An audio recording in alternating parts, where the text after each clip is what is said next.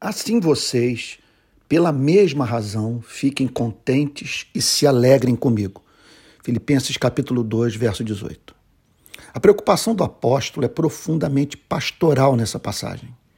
Ele não quer uma igreja abatida pelo sofrimento que tanto ele quanto ela estavam enfrentando por causa do evangelho. Nesse pequeno verso, percebemos a radical diferença entre o aconselhamento cristão e a literatura de autoajuda. Um problema grave é identificado. Pessoas estavam sofrendo em razão de terem abraçado a causa do Evangelho. Seu principal líder encontrava-se preso, exposto ao risco de morte. A graça de Deus não elimina a natureza humana. Não transforma homens em anjos. E por essa razão não existe espaço na fé cristã para a negação da dor ou a celebração do sofrimento em si. Toda a tormenta que estavam sofrendo tornava a igreja exposta a tentações de toda sorte. O que o apóstolo Paulo tem a dizer? Em primeiro lugar, que a igreja não deveria ficar angustiada por sua causa. Ele não se faz de vítima.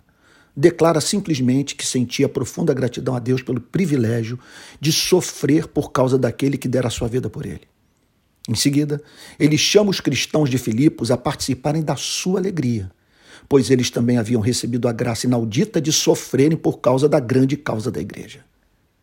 Como ele os exorta? Se prestarmos atenção no seu método, conheceremos o modo cristão de lidar com os sofrimentos da vida. Paulo apresenta-lhes um imperativo.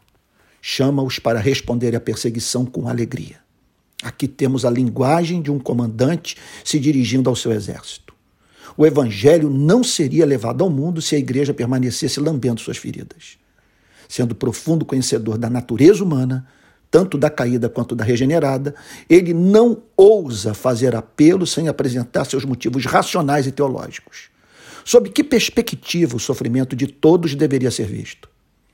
Eles acreditam na eles acreditavam, perdão, na realidade concreta da vida após a morte a ser vivida no planeta de Cristo. Paulo apela para essa verdade basilar, sem a qual a fé cristã inteira não tem sentido. Mais um ponto. Ele vira-se para a igreja e pergunta: Bom, nós não apenas acreditamos no céu, não é mesmo? Mas também no dia de Cristo. Vejam tudo, portanto, à luz da glória que nos está reservada por comparecermos perante o tribunal de Cristo após termos passado pela dor da, persegui... pela dor da perseguição sem termos negado a fé. Tudo isso é óbvio aponta para um fato que deveria a todos comover. Perseverar nas lutas infernais por amor a Cristo é sinal evidente de conversão. Todos compreendiam que estavam reproduzindo a vida de Cristo, imitando seu testemunho, fazendo pelo mundo o que Cristo fizera pelas suas vidas.